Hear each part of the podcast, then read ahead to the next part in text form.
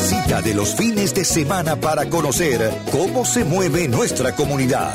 Hecho en América. Solo en Actualidad Radio 1040 AM. Estamos charlando con el doctor Carlos Torres Viera, aquí este fin de semana, hecho en América por actualidad 1040. El doctor Torres Viera, como le contaba, está transitando su periodo de, em, infección del COVID-19. Nos contaba que, se enteró que mm, tenía una serie de, síntomas que lo llevaron a hacerse la prueba, que finalmente terminó en, la confirmación de que estaba eh, viviendo esta, esta infección. Eh, doctor, usted tiene, como decíamos recién, el tiempo de su lado, tiene mucho tiempo para pensar, para hacer sus trabajos profesionales, pero también para informarse. ¿Dónde se informa un médico? Eh, ¿dónde, ¿dónde, es el, el mejor lugar para, para usted encontrar información descontaminada? Mira, es una es una, un mecanismo complejo, ¿no? Obviamente están las instituciones de salud internacionales que tienen cierto background de seriedad, ¿no? Estamos hablando del CDC, por ejemplo, de en los Estados Unidos, del CDC europeo, eh, existe también eh, la Organización Mundial de la Salud, en el caso de, la, de Latinoamérica, la Organización Panamericana de la Salud. Después están los, los, eh, este, las revistas médicas especializadas y hay ciertas, y muchas de estas revistas médicas afortunadamente han liberado el acceso para temas que tienen que ver con COVID. estamos hablando del Lancet, del Lancet Infectious Diseases, del New England Journal of Medicine y así una serie de, de JAMA, una serie de revistas médicas donde se está publicando la data más, más rápidamente. ¿no? Eh, los, los, estudios se están acelerando, la, la, preparación de los estudios y el análisis de los estudios de forma que puedan ser publicados. Entonces, esa es otra fuente este, importante oigo muchas noticias y entonces trato de confirmar lo que eh, indican las noticias y opiniones de otros expertos. Y una cosa que yo utilizo mucho, este, creo que, que es una de las, de las redes sociales de, de mayor poder este, uno lo sabe utilizar este es, son dos cosas. Uno es, la, hay, se han, se, han, creado ciertos grupos o hemos creado ciertos grupos de eh, WhatsApps este, donde, de especialistas, por ejemplo. Hay este, un grupo de WhatsApp de especialistas del sur de la Florida, este, de, este, de, ah, internacionales. Y entonces lo bueno de esos grupos es que constantemente hay cosas que tú no estás viendo, que ellos están viendo y lo están publicando, entonces uno puede acceder a la publicación o al comentario del experto, etcétera, o a las discusiones con otros expertos alrededor del mundo. Entonces eso siempre ayuda, obviamente es una información que uno tiene que verificar, pero ayuda a guiar por dónde busca uno. Este, el otro es Twitter. Eh, Yo sigo en Twitter una serie de investigadores, de modelos, de modeladores matemáticos, de investigadores de, infectólogos, este, de centros especializados que es, hace, proveen una información enorme al, del, mismo, del mismo tono y que te permite también acceder a, los, a los papeles o los documentos de esas investigaciones. Y entonces esa es otra fuente importantísima. Obviamente va a depender de qué tan selectivo sea uno en escoger esos investigadores, que la seriedad de esos investigadores, pero hay gran cantidad de periodistas internacionales, de investigadores, etcétera, que son muy serios y entonces esa información es extremadamente valiosa. Y extremadamente, la otra cosa que tiene el Twitter es que es extremadamente al día. Entonces, este, eh, no tienes que esperar que estén en, en, los, mm, programas eh, más comunes de radio y televisión, sino que llega esa información muy rápidamente al usuario. Cuando nosotros vemos que eh, aparece una noticia de un hospital de Israel o un centro médico en Boston o una clínica en Francia que dicen tener avances importantes sobre posibles vacunas. La gente común, los medios y, los eh, usuarios comunes de información eh, muchos vemos a veces con descreimiento y otras miramos con ilusión, con fe, con esperanza, la, cercanía de un proceso. ¿Cómo lo mira un médico cuando escucha esto? Mira, con lo mismo, lo ve con esperanza. la única quizás diferencia que yo encuentro a veces entre el como lo viera un médico o, o, como lo, mire, lo miraría una persona como corriente es que uno sabe las limitaciones. ¿okay? Entonces, cuando un centro en Israel me dice que tiene que ha encontrado una posible vacuna, eso no lo ve con esperanza, eso no deja de ser cierto lo que ellos están reportando. El problema es que uno sabe como médico que el camino entre esa identificación de una posible vacuna y la implementación de esa, si es que esa vacuna funciona, va a pasar un tiempo prolongado, porque uno sabe que hay una serie de pasos de ahí en adelante que se tienen que cumplir y esa es la parte donde a veces la gente se pierde, ¿no? este, la gente piensa ya esto de momento porque ya encontraron la vacuna, bueno, de momento porque sí encontraron la vacuna, pero la vacuna ahora tiene que probarse en sujetos sanos para ver que, cuál es la dosis adecuada, que haya una reacción inmune en el individuo, es decir, que el individuo produzca anticuerpos y después entonces tiene que probarla en una fase 1, una fase 2, una, fase 2, una fase 3 de estudios uh, clínicos donde se lo colocas a algunos, no se lo colocas a otros y ver si algunos se infectan más que otros y ver si realmente hay una diferencia. Y eso se va a tomar, ¿qué te digo yo? Un año, un año y medio. Entonces, esa es quizás la diferencia. Lo mismo pasa cuando el presidente anuncia medicamentos como el hidroxicloroquina. Que sí, entonces, claro, uno es mucho menos este, diría exagerado quizás o menos optimista de lo que el presidente es al anunciar de que tenía un medicamento que iba a ser un, medicamento que cambiaría el, juego cuando uno sabe que el medicamento no cambia el juego y que ni siquiera tenemos prueba de que el medicamento funcione entonces uno sabe si el medicamento está yo incluso he consumido ese medicamento pero uno sabe que eso no es un medicamento que hasta ahora haya demostrado nada este, sino que es simplemente una opción. Estamos como parte de estos estudios de investigación utilizándolo para saber si realmente funciona o no funciona. Doctor, y cuando usted escucha estos planes posibles de, reaperturas en fases, eh, ¿lo asusta? Mira, me asusta el que se vaya a acelerar eh, tomando en cuenta más el aspecto económico que el aspecto humanístico de la enfermedad. Es decir, eh, yo creo que sí, todos deseamos que se abra la, que se abra la ciudad y nosotros y yo entiendo perfectamente y que todos lo podemos entender de que la parte económica es otra parte fuerte de esta crisis, eso nadie lo desconoce. El problema está que justamente hemos llegado acá tratando de evitar muertes. Entonces, si las condiciones para reabrir la ciudad las condiciones bajo las cuales tú vas a hacer el seguimiento que te permitan determinar si tienes que volver a cerrar. Eh, a identificar aquellas personas que están infectadas o los contactos de forma de que no se te vaya de las manos otra vez. Eh, no están implementadas, no están listas y eso ocurre en gran parte, el, elemento más eh, importante de eso se refiere a las pruebas de laboratorio entonces eh, vamos a echar simplemente para atrás sin ninguna ganancia y vamos a tener que volver a cerrar la ciudad eh, por un tiempo quizás tan prolongado simplemente porque nos aceleramos. Entonces, este, eh, me preocupa a veces que se planteen fechas definitivas sin saber si cuando lleguemos a esas fechas todavía estamos en condiciones para hacerlo. No estoy en contra del plan de que se empiece a organizar eso, porque obviamente lo tenemos que empezar a organizar, tenemos que empezar a pensar cómo va a ser. Obviamente esto no va a ser igual que lo que era antes, de todas maneras, va a ser una apertura parcial, una apertura, una apertura eh, probablemente escalonada, pero igualmente tenemos que tener la estructura de análisis de la data, de forma de que si las cosas van en dirección opuesta a la que deseamos, podamos echar para atrás y cerrar eh, nuevamente las compuertas y evitar muertes.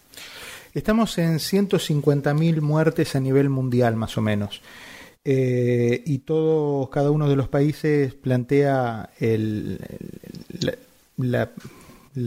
el cuento, no sé si es el cuento la palabra, plantea el hecho eh, de que se están evitando toda la cantidad de muertes posibles. parados en estos 150.000 cadáveres, ¿Cree usted que se pudieron evitar todas las que realmente se pudieron evitar? Bueno, no se pudieron evitar todas las que realmente se podían evitar. Obviamente en algunos aspectos de esto actuamos tarde. Em, obviamente lo que pasó en España, por ejemplo, obedece al hecho de que el aislamiento eh, social, este, el distanciamiento social, lo mismo podemos decir en Italia y lo mismo podemos decir en New York, este, empezó tarde. Este, obviamente sabemos que este, en los Estados Unidos y en, particular en algunos estados se implementaron las, medidas de distanciamiento social eh, relativamente tardías. Eh, entonces, bueno, ahí uno tendría que contar muertes que pudieron haberse evitado. Es, sin embargo, una decisión bastante difícil en el momento en que uno es mucho más fácil, obviamente, verlo en retrospectiva. Recordemos, por ejemplo, que cuando esto empezó, mucha gente criticaba y decía que esto es simplemente una gripe, lo, lo hacían la comparación constantemente con influenza. Bueno, aquí hemos visto una situación donde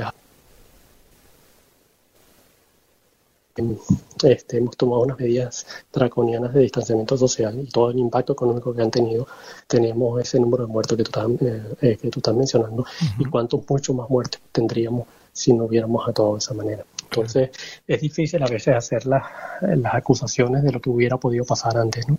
Sí, no, por supuesto. Sí, creo que pudimos en algunos aspectos actuar mucho más, más activamente, más ser más proactivos, de todo, sobre todo desde el punto de vista del liderazgo político.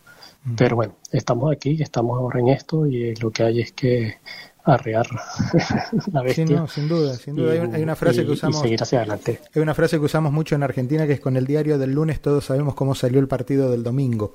Entonces, así cualquiera, ¿no? Eh, el, tema es, el tema es estar eh, previniendo y, y trabajando en el momento que las cosas están sucediendo.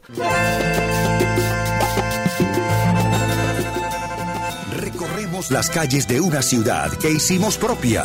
Tomamos sus costumbres, su ritmo, sin abandonar nuestra historia y raíces. Somos lo mejor de dos mundos. Hecho en América. En Actualidad Radio. Yo me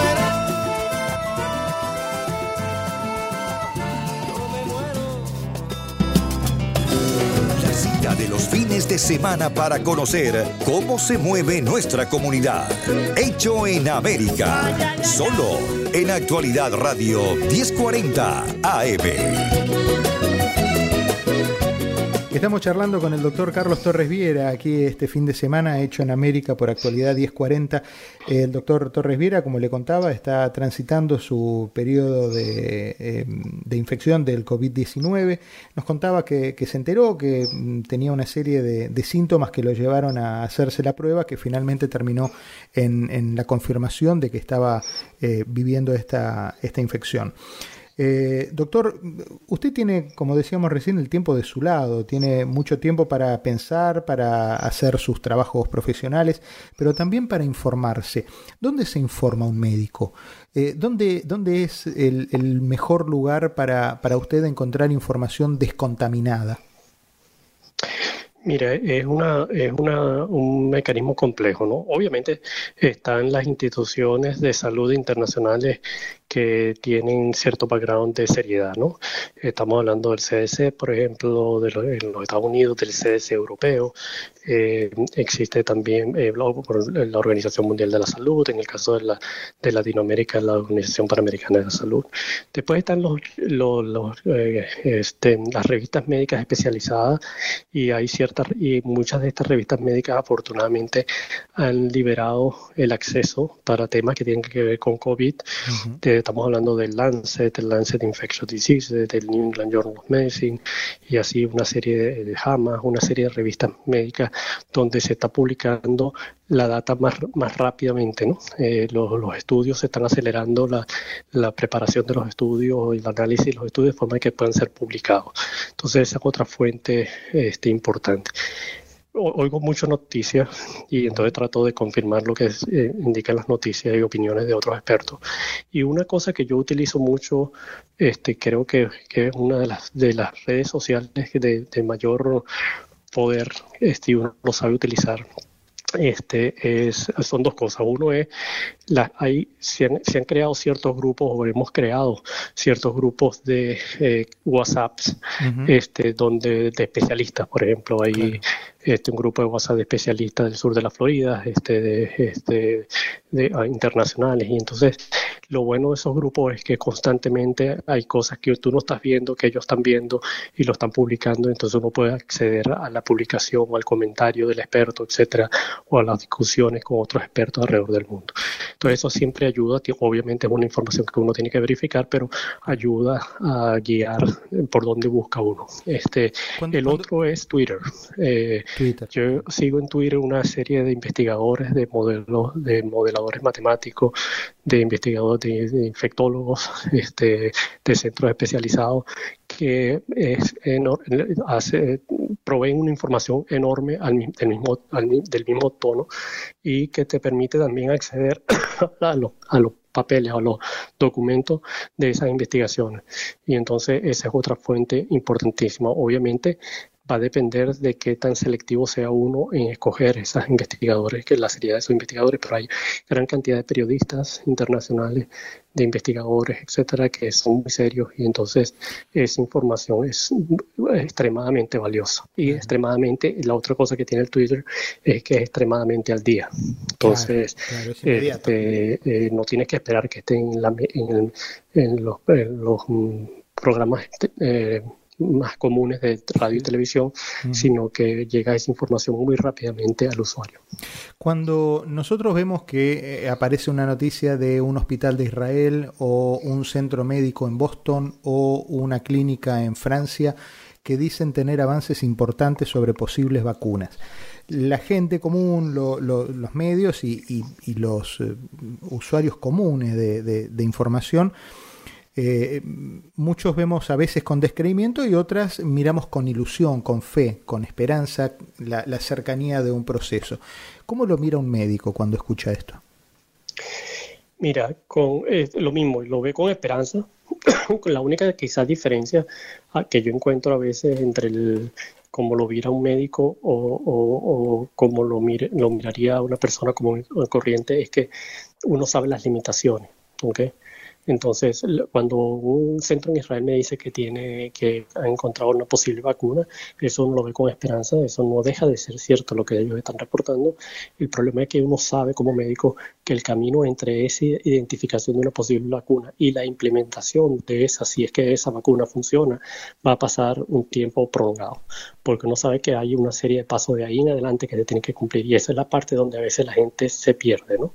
este, la gente piensa ya esto de momento porque ya encontraron la vacuna. Bueno, de momento porque sí encontraron la vacuna, pero la vacuna ahora tiene que probarse en sujetos sanos para ver que, cuál es la dosis adecuada, que haya una reacción inmune en el individuo, es decir, que el individuo produzca anticuerpos y después entonces tiene que probarla en una fase 1, una fase 2, una, fase 2, una fase 3 de estudios uh, clínicos donde se lo colocas a algunos, no se lo colocas a otros y ver si algunos se infectan más que otros y ver si realmente hay una diferencia. Y eso se va a tomar, ¿qué te digo yo? Un año, un año y medio. entonces, esa es quizás la diferencia. Lo mismo pasa cuando el presidente anuncia medicamentos como el hidroxicloroquina.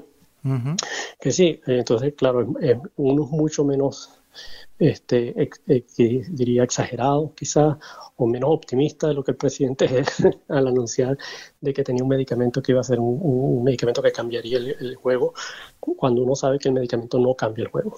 y que ni siquiera tenemos prueba de que el medicamento funcione. Entonces, uno sabe si el medicamento está, yo incluso he consumido ese medicamento, pero uno sabe que eso no es un, medicamento que hasta ahora haya demostrado nada, este, sino que es simplemente una opción. Estamos como parte de estos estudios de investigación utilizándolo para saber si realmente funciona o no funciona. Doctor, y cuando usted escucha estos planes posibles de, reaperturas en fases, eh, ¿lo asusta?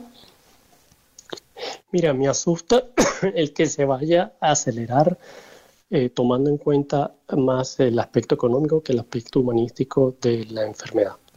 Es decir, eh, yo creo que sí, todos deseamos que se abra la, que se abra la ciudad y nosotros y yo entiendo perfectamente y que todos lo podemos entender de que la parte económica es otra parte fuerte de esta crisis, eso nadie lo desconoce. El problema está que justamente hemos llegado acá tratando de evitar muertes.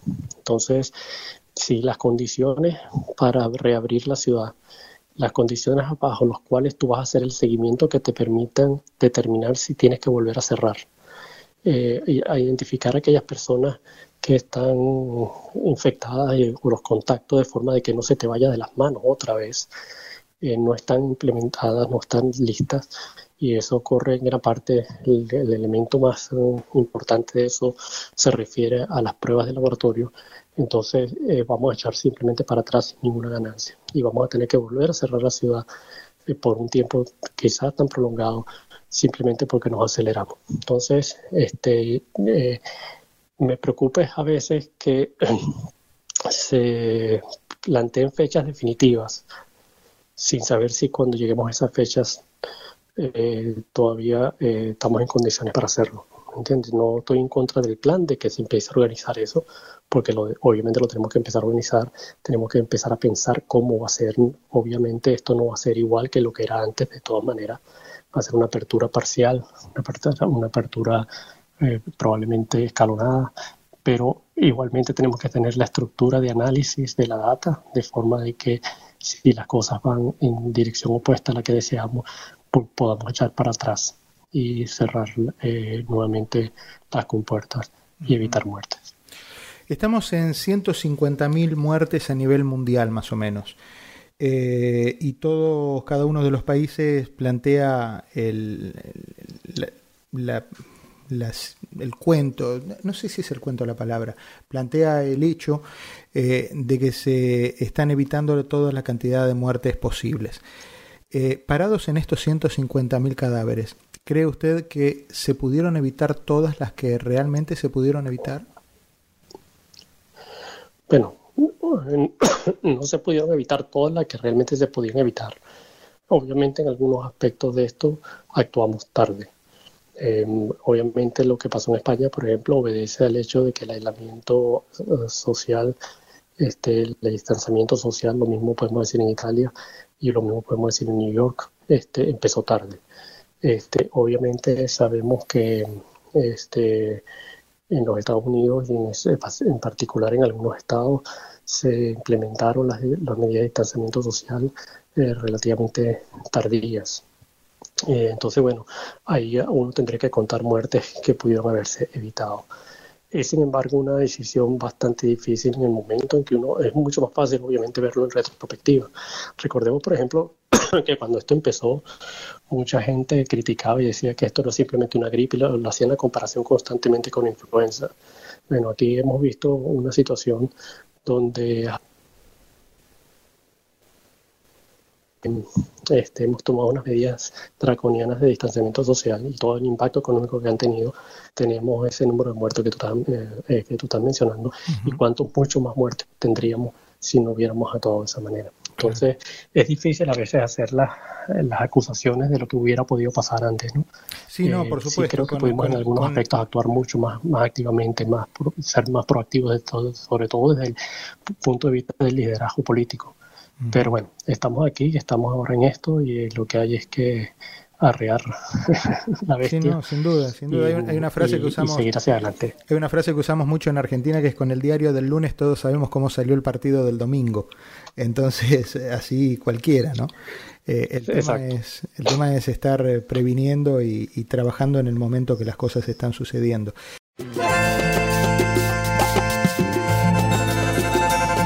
Recorremos las calles de una ciudad que hicimos propia. Tomamos sus costumbres, su ritmo, sin abandonar nuestra historia y raíces. Somos lo mejor de dos mundos. Hecho en América. En Actualidad Radio. Yo me